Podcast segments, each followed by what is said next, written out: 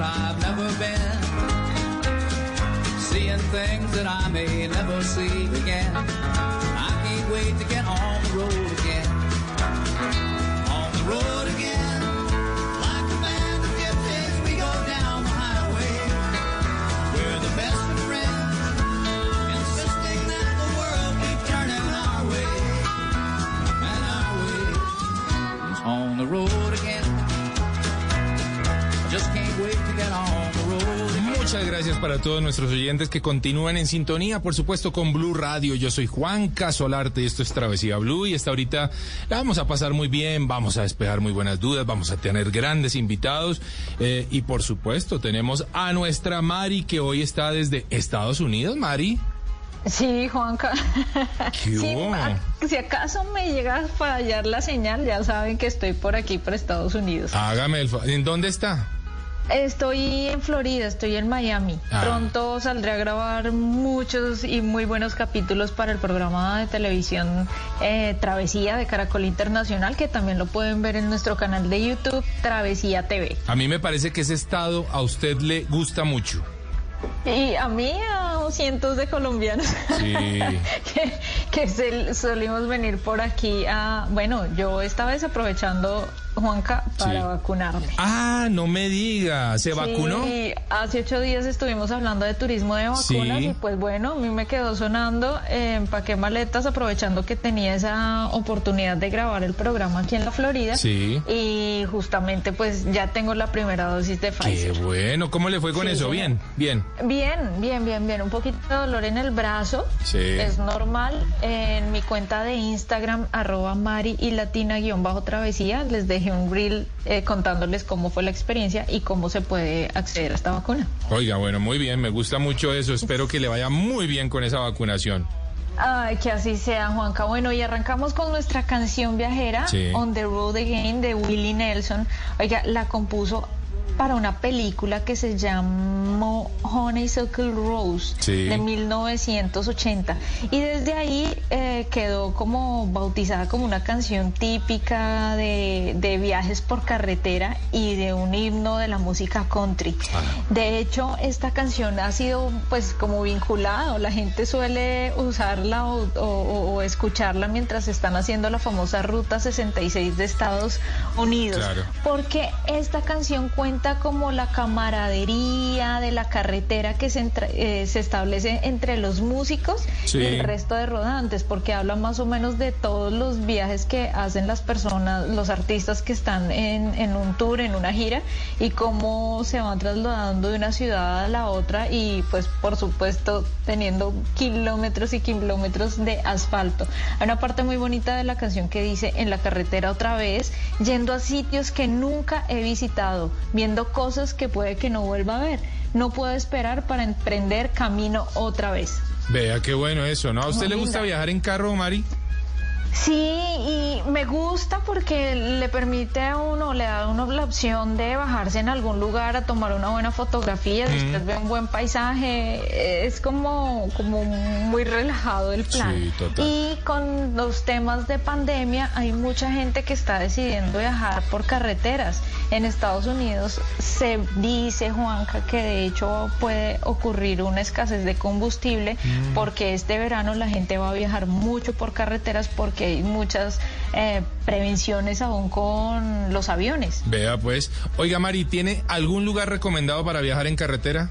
Sí, justamente hablemos de la Ruta 66, que creo que es como la carretera o la ruta más famosa de todo el mundo. Sí. Eh, atraviesa gran parte de este país, concretamente desde Chicago hasta Los Ángeles. Ah. Fue inaugurada en 1926, eran casi 4.000 kilómetros de la ruta original, pero esta ha sido modificada, ha sido interrumpida en algunos tramos de todas las maneras la gente Sí. pues lo sigue haciendo, no es complicado llegar a ella y disfrutar de paisajes, museos, restaurantes clásicos de carretera, etcétera, es espectacular, Juanca. Oiga, muy y chévere. eh, pues digamos que como la extensión del país se presta para eso, entonces la gente aprovecha, alquila motos o Mm. vehículos antiguos para hacer esta ruta. Oh, qué buen plan. Yo le tengo otra carretera ¿En dónde? a nuestros oyentes. Aquí nomás, aquí abajito de Colombia, quiero eh, invitarlos a que se hagan esta ruta que es Lima-Nazca.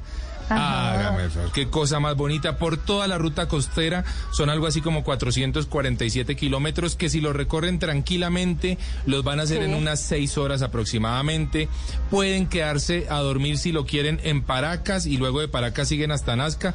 Pero la verdad es que una ruta de seis horas, pues uno la hace en un día realmente entre Lima y Nazca y la pasa muy Pero bien. sabe, Juanca, Dígame. vale la pena que se queden en Paracas. Yo la hice Lima Paracas, Ah, es precioso, o sea, Paracas es un paraje que, mejor dicho, hay que dedicarle dos o tres días mínimo Ah, para disfrutarlo y si quieren ahí sí sigan hacia Nazca, vale mucho la pena. Mari, yo quiero hacer esa ruta en moto. Voy a intentarlo hacer este año en moto, via- eh, viajar desde Bogotá hasta Nazca y Ajá. seguramente que voy a tomar esa ruta. Vamos a ver cómo me va con eso.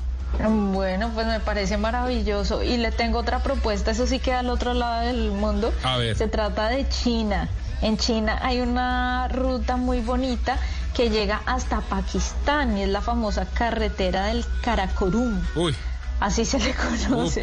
Sí. Es un road trip que atraviesa toda la cordillera que separa estos dos países, a Sí. Pakistán y a China, y es una ruta que va desde la ciudad china de Kasgar hasta la capital pakistaní, Sí. Islamabad.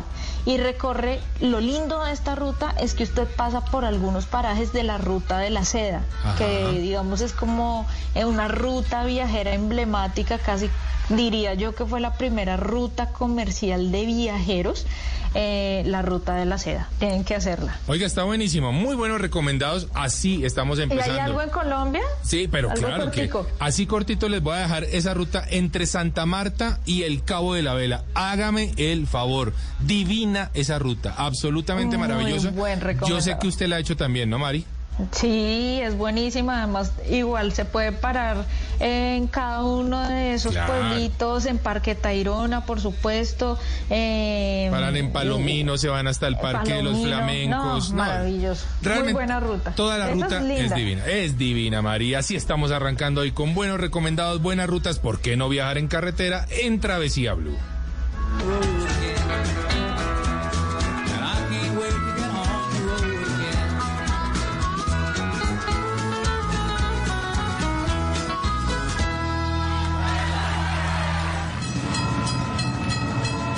Esto es Travesía Blue.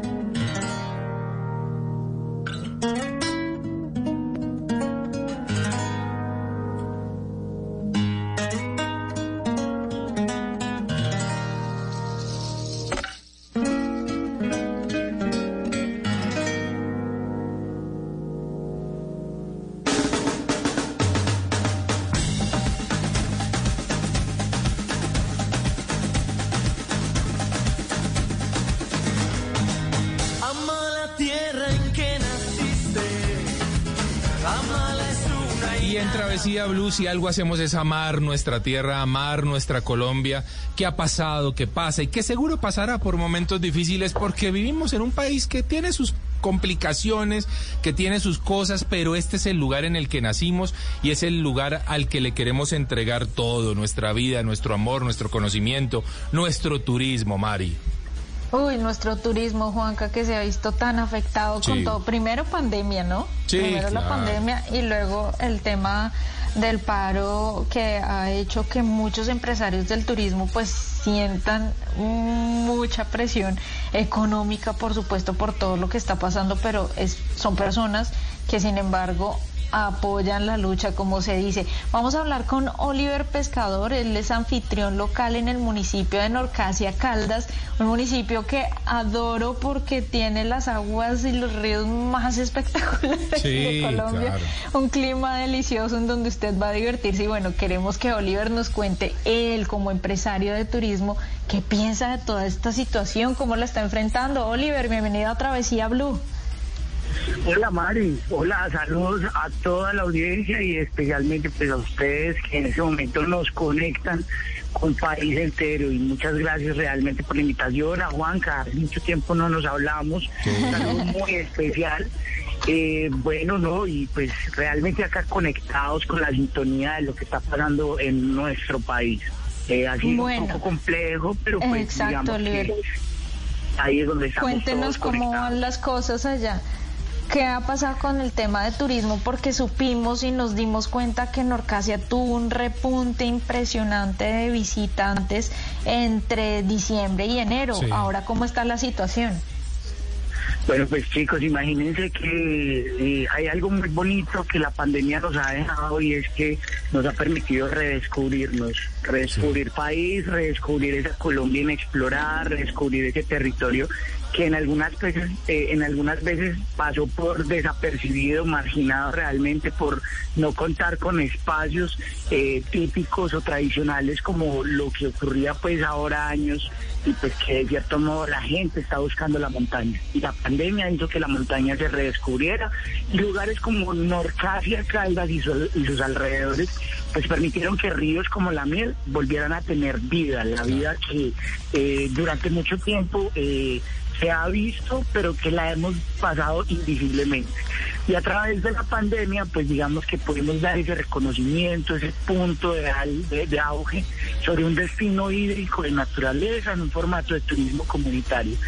Y pues lastimosamente llega la reforma, llega una serie de acontecimientos que hacen que los colombianos estemos inconformes con una serie de situaciones de nuestros gobernantes pues que esto obligue también en sí a que tengamos unas afectaciones eh, a nivel regional, a nivel local y pues que en términos generales ya se comienza a visualizar esto en las economías de estos locales, de las personas que hacen parte de eso y por eso tocamos del tema comunitario.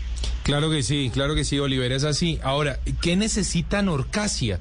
¿Qué pide Norcasia? Yo me sumo a, a una petición y es vías buenas vías. No sé, no sé usted qué más tiene ahí en la carpeta. Bueno, pues te comparto y estoy totalmente de acuerdo contigo, Juanca. Y el primero sí, ha sido vías, el abandono realmente del gobierno frente a ese tema ha sido un tema muy fuerte y las vías eh, creo considero que es el eje de desarrollo de una región, de un departamento, de una provincia. Nosotros no dejamos de ser provincia y sin embargo en este caso para nosotros esto es importante en todos los aspectos eh, porque pues cabe con todo, el desarrollo no solamente económico, sino también social, la transformación social que este mismo trae, porque es la valorización del territorio, es la valorización de la educación. Un pueblo eh. educado pues va a crear un mejor concepto y pues ahí es donde entra la solidaridad con todo. Claro. Oliver, contextualicemos eh, la ubicación de Norcasia porque hay muchos oyentes que no saben en dónde está ubicado Norcasia y cuál es ese tramo de carretera que está en bajas condiciones. Ok, nosotros estamos ubicados exactamente en el Magdalena Medio. Eh, nos ubicamos geográficamente en la Dorada Calda Estamos ubicados exactamente a 49 kilómetros del municipio de La Dorada Caldas. Quiere decir esto, que son 49, 45, entre 45 y 49 kilómetros. ¿Por qué esa variable? Porque ya empezamos por algo y es que con eh, algunas regalías se lograron pavimentar 5.5 kilómetros del municipio de Norcasia hasta lo que es una división limítrofe entre los municipios de Norcasia y Victoria Caldas que después fue el que conectamos cuando tuvimos la presencia tuya, María, acá en el municipio. Ya después, digamos que ya en adelante ya lo que de Puente Hierro conectándose hacia la Dorada Caldas, pues honestamente eh, no tenemos una vía en sus mejores condiciones y hablamos de algo muy esencial. En el plan de desarrollo, eh, digamos, de cada presidencia, se Sí. habla de la vía del renacimiento. Y este en el papel aparece tres veces pavimentado. Pero pues es un No tema de papel. ser. Es verdad, pero pues honestamente es nuestra realidad. Y ahorita pues eh, políticamente se viene hablando también de un tema que se llama la vía del renacimiento, entonces vienen eh, los departamentos de Caldas y Antioquia a eh, unificar y aunar recursos para llegar a cumplir este sueño. No sé en qué año, no sé en qué momento, pero puede ser algo.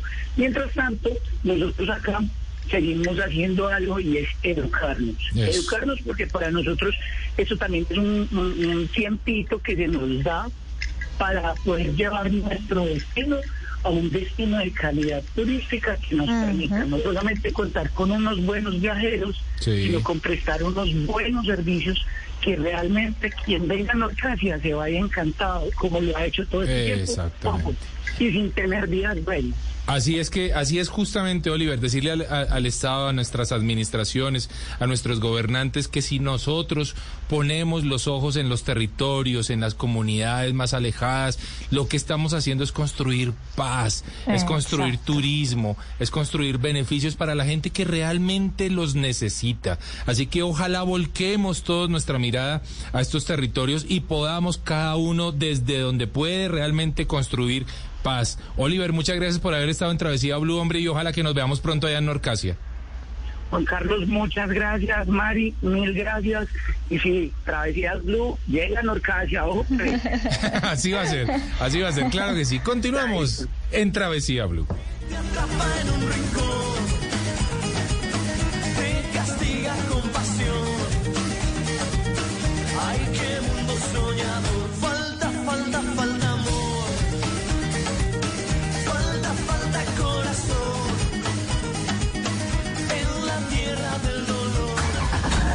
Viajamos a donde otros han llegado, pero aquí te lo contamos diferente. Travesía Blue.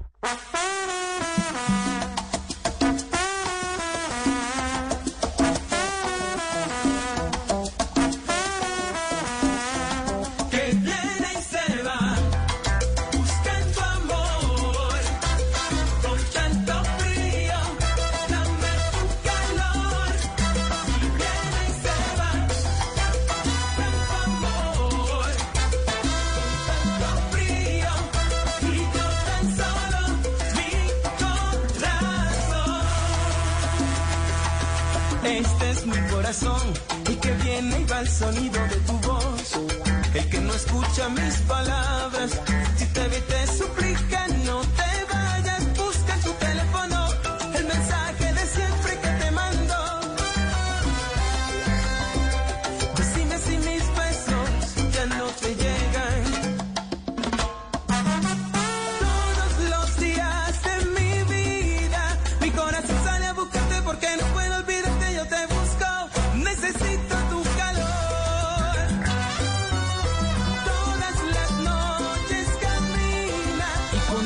Continuamos en Travesía Blue, claro que sí, continuamos en esta muy buena tarde.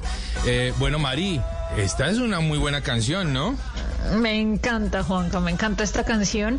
Y sabe, Juanca, yo no sé si usted cuando estuvo en México le pasó algo curioso con el tema de las pruebas PCR Ay, al entrar Dios. al país. Ay, usted me contó su historia, a mí me gustaría que se la contara a los oyentes. Sí, señora, muy rápidamente le cuento, no me gustó para nada el manejo de Aeroméxico cuando yo viajaba entre la Ciudad de México y Bogotá. Porque eh, eh, digamos que, que hay muchas dudas alrededor de qué se necesita para ingresar a Colombia, muchas dudas. Pero se le vuelven a unas dudas dramáticas cuando uno va y pregunta en el counter, venga, es que yo veo en la página que no necesito prueba PCR para ingresar a Colombia. Y me dicen en el counter de Aeroméxico, repito, sí, sí necesita. No, pero un momento, ¿cómo así que? No, sí se necesita prueba PCR para ingresar al vuelo. Si no tiene prueba PCR, no puede ingresar al avión. Yo, ¿en serio? Sí, así es, tal cual. ¿Dónde puedo hacerme una PCR inmediata?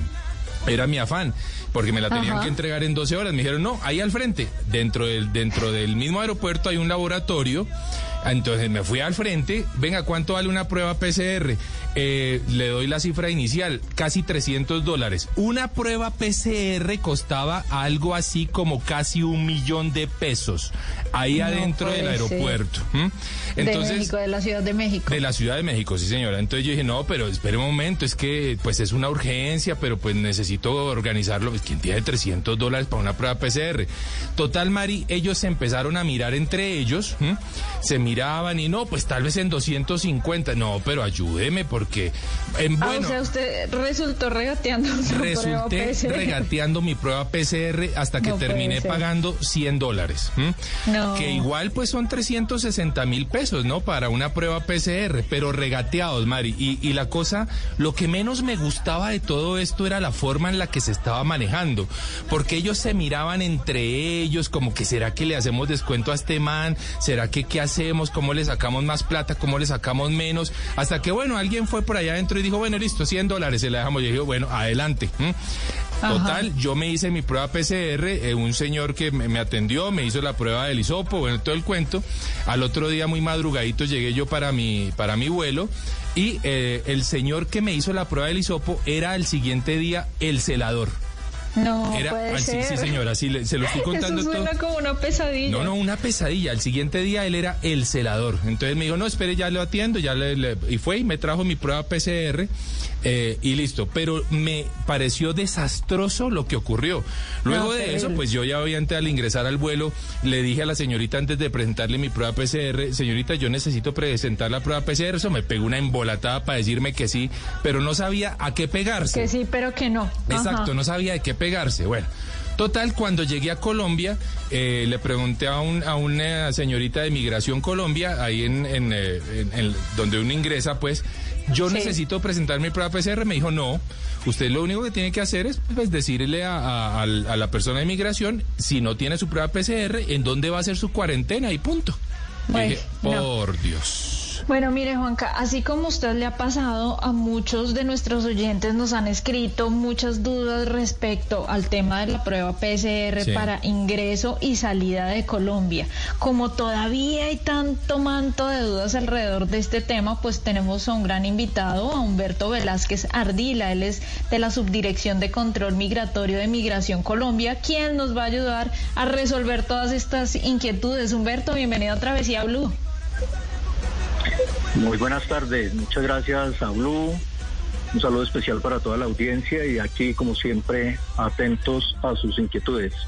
Bueno, perfecto. Gracias, Humberto. Bueno, Humberto, yo creo que usted me escuchó un poquitito la historia que conté de mi mala experiencia en Ciudad de México para ingresar a Colombia.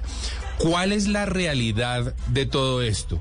¿Qué necesitamos los colombianos cuando estamos eh, fuera del país para ingresar a nuestro país? Y si acaso eso depende del lugar en donde nos encontremos.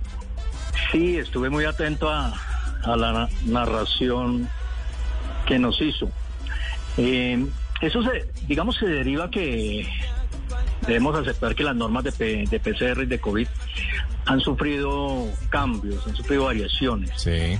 y, y a veces las aerolíneas no tienen la suficiente capacidad para aterrizar toda esa información a todos sus operadores a nivel mundial. Sí. Con México tenemos muchos vuelos y, y lo ideal sería que Aeroméxico pudiera tener estos espacios. Eh, incluso estamos en posibilidad de colaborar para que ellos logren tener una información clara. Sí. Pero bueno, respecto a la pregunta, la resolución 411 de 2021, proferida por el Ministerio de Salud colombiano, unificó todo ese tipo de normas y dejó solamente la 411. Y en ella claramente se establece, lo ideal es que todas las personas que vienen del exterior, llámense colombianos extranjeros, trajeran la PCR. Ese es el- ese es el ideal. Correcto.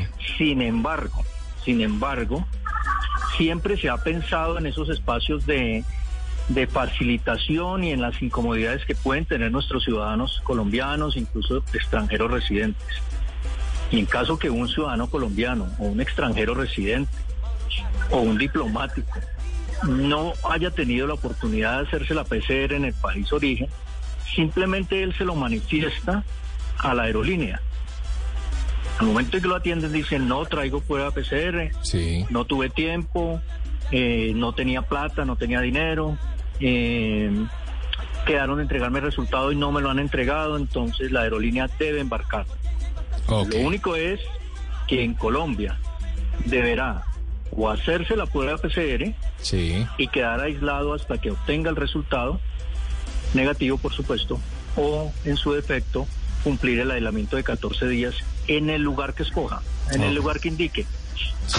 Si yo vivo en, en, digamos, en Girardot y entré por Bogotá, en mi diligenciamiento del CheckMic, que Sí. es el aplicativo de Migración Colombia, diré que cumpliré mi aislamiento de 14 días en Girardot en tal dirección. Bueno, muy bien. Ese es el esquema preciso y lo más corto posible. Bueno, correcto. Mari, Humberto, quiero saber si algún residente colombiano llega a tener alguna dificultad para realizarse la prueba PCR en el país en donde se encuentre, ¿qué puede hacer cuando ingrese? Bueno, si tiene, si, un- si una persona nos llega a cualquiera de los puntos de control migratorio de Colombia, cualquier aeropuerto o cualquier punto de frontera, y es colombiano o extranjero residente, nosotros debemos otorgarle ingreso. No podemos impedir el ingreso de ningún colombiano o un extranjero residente. En el pasaporte le vamos a, a colocar que, que debe aislarse 14 días Ajá. con un sellito pequeño, pero como ya les dije, si se practica la prueba PCR y tiene un resultado en menos tiempo, pues puede salir de ese aislamiento. sí. Si está, pongamos el ejemplo en Ciudad de México y definitivamente no lo quieren embarcar, entonces el aeropuerto de, de Bogotá tiene servicio 24 horas. Entonces es, pedirle a mi país, a, la aerolínea, comuníquese con Aeroméxico en Colombia o es o también escribir a la al correo de migración a través de la página del CEVAC, Centro Virtual de Atención al Ciudadano, indicando que tiene ese problema. Inmigración Colombia contestará y le dirá a la aerolínea, por favor, embarque a la persona. Usted no va a ser sancionado y la norma es esta. De igual manera, pues se aconseja que las personas eh, pues tengan muy muy presente la, la resolución a la que he hecho referencia, la Sí. 411 de 2021, que es un documento oficial, es un acto administrativo del Estado, eh, fácilmente se consigue en, en- en los medios públicos de Internet, pues Correcto. para insistirle y hacerles claridad a estos operadores privados que no están en lo cierto y que deben embarcarlos. Humberto, ¿usted ha detectado de pronto, eh, quiero, quiero ser abogado del diablo en esto, eh, alguna malintención quizá en algún, en alguna aerolínea, en algún país, o es un tema de desinformación de parte de ellos? Bueno, siempre, siempre partimos de, del principio de buena fe, Sí. de, de creer que ellos están es- equivocados y que no tienen la información completa, que no Muy les ha bien. llegado. Sí. Sin embargo, con la narración que, que usted nos hace, Sí. eh, pues ya uno duda de eso. Mire, Sí. La, la mayor parte, el laboratorio de, de- de pruebas en Colombia, el que tiene el aeropuerto, tiene unas tarifas. Correcto. No puede entrar a, a negociarlas. Sí, no se puede regatear. vale- Es que, es que, perdóneme, Humberto, lo interrumpo. Eso fue lo que más me sorprendió. Que una prueba que empezaba en 300 dólares termina en 100 y ante la mirada de unos y otros. A mí me sorprendió mucho eso. Ahora, claro, yo necesitaba regresar a mi país. Así que finalmente los pago. Por eso me generó tanta suspicacia, tan, tanta duda lo que estaba ocurriendo al interior del, aer- del aeropuerto de México con, con Aeroméxico. Sí, es, es una actuación que por demás es rara. Sí. Eh, nos llama la atención y, y en los canales con nuestro consulado le pediremos que, que trate de verificar eh, cómo es el manejo de, de este tipo de exámenes allá en, en Ciudad en de México. ciudad. Humberto, una pregunta, es que me desconecté un momento y no sé si, si aclararon esta inquietud. Es decir, ¿una aerolínea no puede tener un reglamento diferente al país? Es- ¿O una aerolínea puede exigir una prueba eh, PCR si el país aún no, no, no la exige? No, mire, la- las aerolíneas en la resolución 411 les establece usted que puede pedir. Sí. Usted debe pedir eso. Ya las demás cosas que quiera pedir la aerolínea no pueden estar atadas a circunstancias de salud o, o a requisitos migratorios. Entonces, no, es que migración no está pidiendo eso. No, los requisitos migratorios son claros, los requisitos de salud son muy claros. Sí. Eh, ya si ellos tienen una política de transporte de, de pasajeros en otro sentido y la aplican de manera general, deben darla a conocer al momento de la compra del ticket. Y no pueden salir con, con exigencias o con requisitos que en ningún momento le fueron informados. Pero no, no deben hacer referencia. Que ahora le, le- le ilustro a manera de ejemplo, que ahora entonces la aerolínea diga, no, solo voy a llevar a Colombia eh, las personas que tengan visa. Sí. De- no, esa circunstancia de visado son cosas que en Colombia están establecidas, que son del Estado y que no puede una empresa privada entrar a, a imponer requisitos que no existen. Ok. Humberto, mucha gente está viajando a Estados Unidos a aplicarse la vacuna contra el COVID-19. Una persona que ya tenga la vacuna aplicada debe realizarse prueba PCR, sin embargo, para regresar al país. Sí, en los diferentes comités eh, de análisis epidemiológico consultivos acá en Colombia eh, se ha estado evaluando la, ah, la posibilidad que en algún momento más adelante la prueba PCR, la vacunación pueda entrar a reemplazar la prueba PCR. Sí. Pero al momento la norma eh, lo exige y créame que en un corto plazo no va a ser cambiada la vacunación en reemplazo de la PCR. Bueno, eh, aquí tenemos por supuesto a Humberto Velázquez Ardila, subdirector de Control Migratorio de Migración Colombia, que nos está despejando algunas dudas. Muchos colombianos que viajan fuera del país con muchas dudas y nos están escribiendo muchos oyentes al respecto. Vamos a dejar una preguntita para después del corte para Humberto y así poder ya luego despedirlo, por supuesto, agradeciéndole. Así que, Humberto, denos dos minutitos, ya regresamos con las preguntas y nosotros continuamos en Travesía Blue.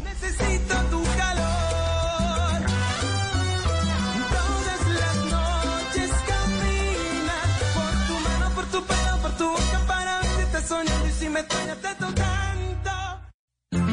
Cuando yo doy un abrazo y te cedo el paso, cuando yo cuido el planeta, reciclo y monto en bicicleta. Y soy mejor cuando yo cuido mi cuerpo, cuando me reto a ser mi mejor versión. Con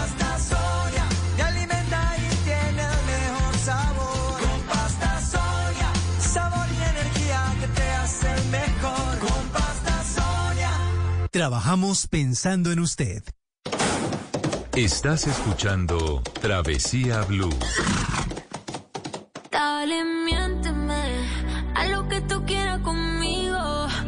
Dime que esta noche yo soy tu bebé y mañana somos amigos, amigos. Porfa, miénteme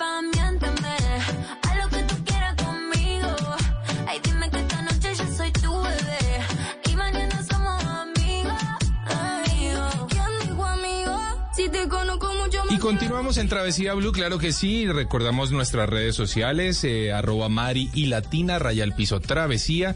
Y arroba de viaje con Juanca, nuestras cuentas en Instagram con muy buen contenido, por supuesto, y resolviendo además muchas dudas de viajes, de turismo, siendo, intentando ser los mejores guías para todos nuestros oyentes de Travesía Blue en Blue Radio. Mari. Humberto, me gustaría saber si la Corona App sigue siendo una aplicación útil y si la gente la debe de descargar para poder viajar, ya sea en territorio nacional o si van fuera del país. La aplicación Coronap eh, es un software bastante fuerte que el Ministerio de Salud ha implementado y que ha venido siendo objeto de ajustes y de fortalecimiento. Es un instrumento vital, vital para poder medir la- el comportamiento de los de la pandemia y de los casos de COVID y más cuando se está viajando. Entonces, esta aplicación es muy útil. Eh, vuelvo y me remito a la resolución 411 donde está establecido que, que deben descargarse y deben hacerse los reportes de viaje y de estado de salud a través de esta eh, importante aplicación. Bueno, muy bien. Resolviendo, por supuesto, dudas de nuestros oyentes, eh, vamos a ir ya casi despidiendo a Humberto Velázquez Ardila. Humberto, démosle entonces finalmente a todos nuestros oyentes el paso a paso para que todo salga bien cuando estamos fuera del país y queremos regresar a Colombia. ¿Qué debemos tener en nuestro celular? Si la aplicación de Migración Colombia, la aplicación de Corona, ¿qué debemos tener? ¿Cuál es el paso a paso? Bueno, para que los colombianos y extranjeros residentes tengan un un feliz y, poco accidentado regreso al país. Eh, desde el día, desde dos días antes, desde 48 horas antes al inicio del vuelo, pueden llenar el CheckMic. El CheckMic es la aplicación de Migración Colombia, está en la página web de Migración Colombia. Si prefieren hacerlo en un computador de manera cómoda del hotel o de la casa donde se encuentren, lo pueden hacer sin bajar la aplicación. Pero si lo, lo van a hacer, en un dispositivo móvil, en un celular, pues la aplicación del CheckMate también es, eh, se puede manejar desde allí. Está en tres idiomas, en inglés, eh, español y francés, y allí pueden incluir todos los, datos.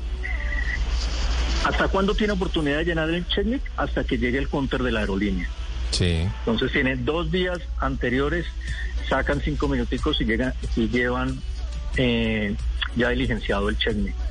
A, a, partir de ahí, de ahí, de ser posible, deben tener el resultado de la PCR. Muy bien. De no ser posible, deben tener claro por qué no se la pudieron eh, practicar. O sea, no, no sería una opción válida que simplemente diga yo no quise mm. o es que a mí no me gusta. Esa no, pues no sería una explicación válida. Simplemente, de verdad, las situaciones de dinero, de comodidad, eh, a veces es muy incómodo desplazarse unos trayectos muy largos, entonces simplemente tener claro la, la resultado de PCR muy bien. o la explicación de por qué no me la pude eh, practicar.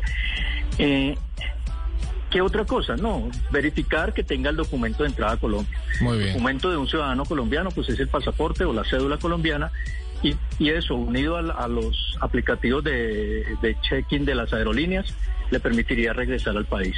Y las aerolíneas no pueden hacer exigencias mayores a las que están establecidas. Mari.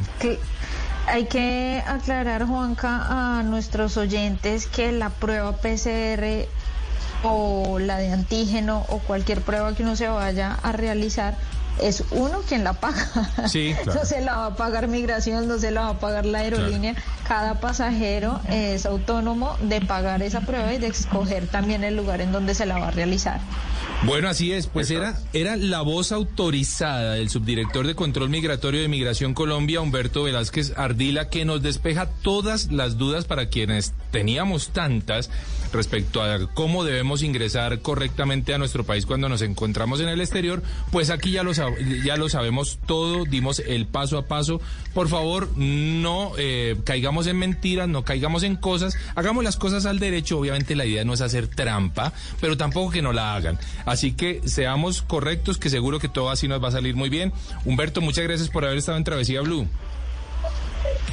Mil gracias a, Travesía Blue, un saludo especial para ustedes y para todas las personas que están muy atentas al programa. Bueno, muy bien. Este era el ABC del requisito para ingresar a Colombia. Continuamos en Travesía Blue. Vamos,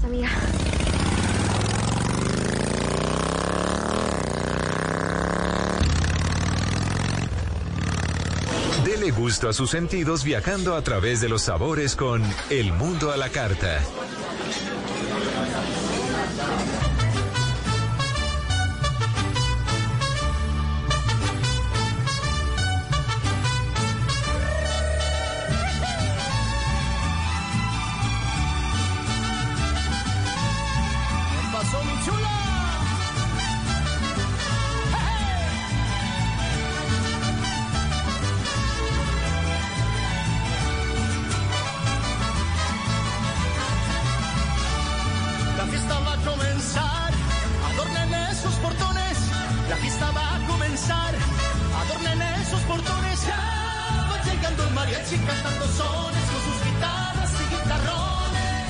Continuamos en Travesía Blue y nos vamos para México. Ojo, que mi mala experiencia al regreso no quiere decir nada respecto a la belleza de país que es México y la cantidad de cosas maravillosas que se pueden hacer, por supuesto, en este país que, entre otras, es uno de los más desarrollados en materia de turismo que tenemos, por supuesto, a este lado del continente, Mari.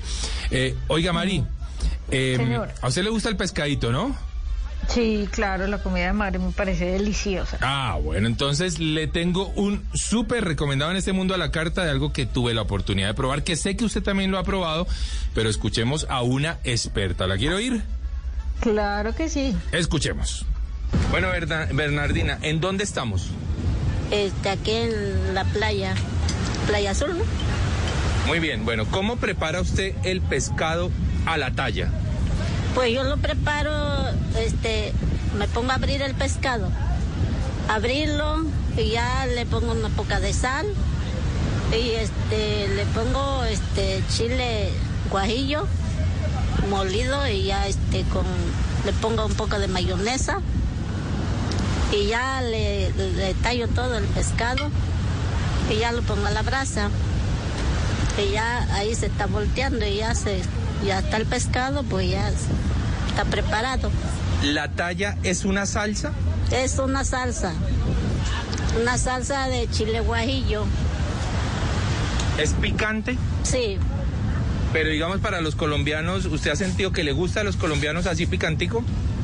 ajá sí pero chile guajillo chile este chile árbol chile polla ¿En el plato con qué acompaña usted ese pescado? en el plato se le pone arroz ensaladas toda la verdura ¿Con cualquier pescado se puede hacer pescado a la talla o cuál es el pescado específicamente?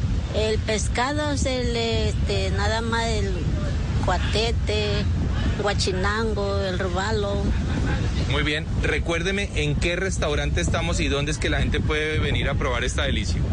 Pues aquí estamos en el restaurante, este, el Santuril.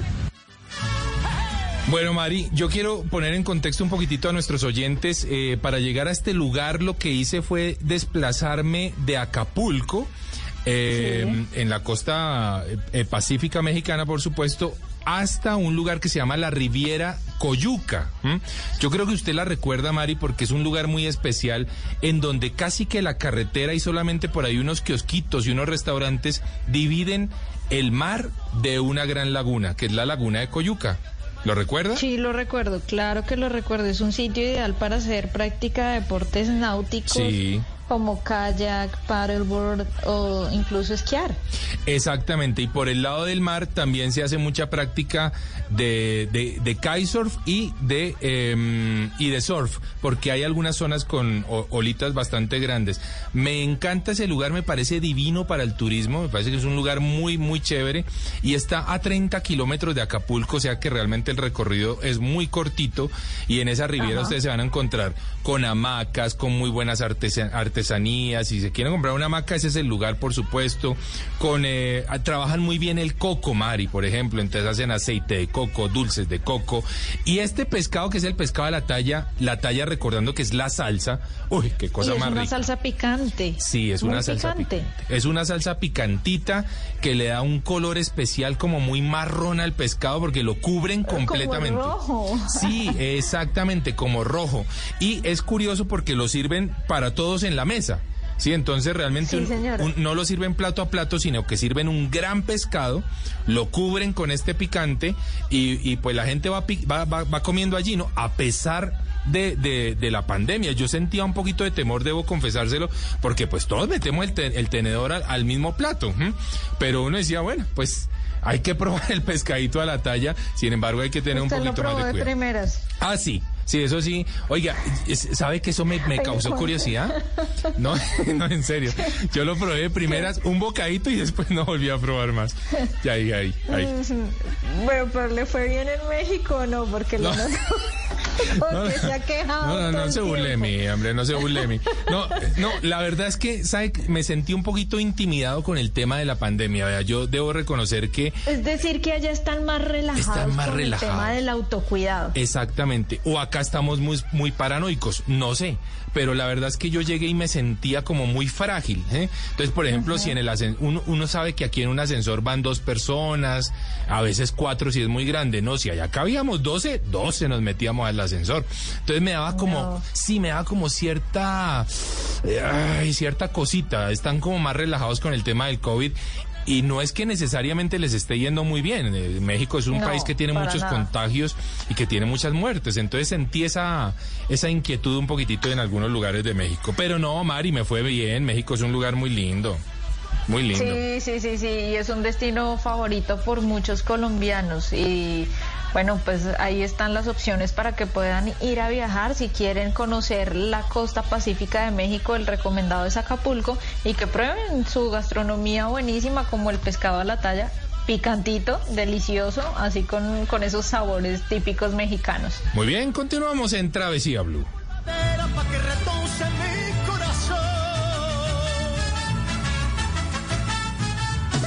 En Travesía Blue, Cinema Travel.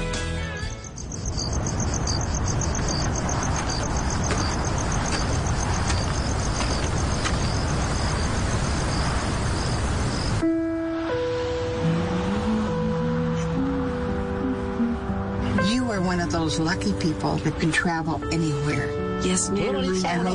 Hoy en Cinema Travel vamos a hablar de la película más premiada de la temporada, Nomadland, que se ganó tres premios de la Academia, tres premios Oscar, y ya se había ganado el Globo de Oro, el premio de la crítica, también el premio BAFTA y el León de Oro en Venecia. Dirigido por Chloe Zhao y protagonizado por Frances McDormand, nos lleva de primera mano a conocer la vida de los nómadas en los Estados Unidos. Estos transhumantes que viven en esas casas rodantes, viajando de estado a estado, buscando oportunidades de trabajo y estableciendo un estilo de vida. Y para hacerlo, la directora se vale de un tono casi documental para incrustar ahí una actriz muy famosa, Frances McDormand, y hacerla pasar desapercibida como si fuera una más, en el papel de una mujer que después de una crisis económica decide adoptar este estilo de vida. Algunos lo hacen por necesidad, pero otros también por convicción y establecen unas células humanas llenas de solidaridad y colegaje, arman pueblos eh, móviles prácticamente que se van moviendo a lo largo y ancho de los Estados Unidos. Una película muy interesante que nos llevaba a conocer eso que habíamos visto en algunas películas de una manera a veces divertida, pero aquí con dramas humanos y con historias muy conmovedoras y una Frances McDormand que es realmente impresionante. Nomadland se va a estrenar la primera semana de junio con la reapertura de los teatros de cine Colombia en nuestro país y la gente podrá ver por qué esta cinta barrió en esta temporada de premios. Mi recomendado hoy aquí en Cinema Travel, Nomadland, Maritza y Juan Carlos. El tráiler realmente buenísimo, Luisca, el hombre que más sabe de cine en Colombia, por supuesto. Y, y es que, Mari, un poco los nómadas hoy por hoy hacen lo que hacían en su momento los grandes pioneros eh, que, que conquistaban estas tierras en los Estados Unidos, ¿no? Y lo hacían eh, en ese momento a caballo, en este momento en sus tráiler o en sus camper, ¿no? Así es, Juanca. Tuve la oportunidad de ver la película en el avión. Sí. Eh, es un poco lenta, pero la historia es linda, es profunda y sobre todo deja muchas enseñanzas. Y siempre, eh, o sea, el- el- digamos que lo que queda ahí implícito es el tema del disfrute de la vida. O sea, en qué momento empezar a disfrutar las cosas que tenemos, en qué momento decidir hacer ese viaje que queremos hacer. Y un poco de, de esa película es el tema de vencer los miedos y lanzarnos, lanzarnos a la carretera, lanzarnos al camino, porque hay mucho por aprender en el camino y sobre todo, como lo decía Luis Carlos, una célula de personas que lo acompañan y lo sustentan usted para en, el momento que esté atravesando y por la ruta que usted esté transitando. Tal cual, y cierro con alguna frase por allí que aparecía en la película en donde le preguntan entonces a la protagonista, entonces no tienes casa y ella dice, "Eh, no tengo casa, pero tengo hogar. Ella viaja, Ajá. viaja con su hogar eh, por todos los lados en Estados Unidos, así que bueno, un muy buen mensaje, seguramente una muy buena película para ver. Continuamos en Travesía Blue.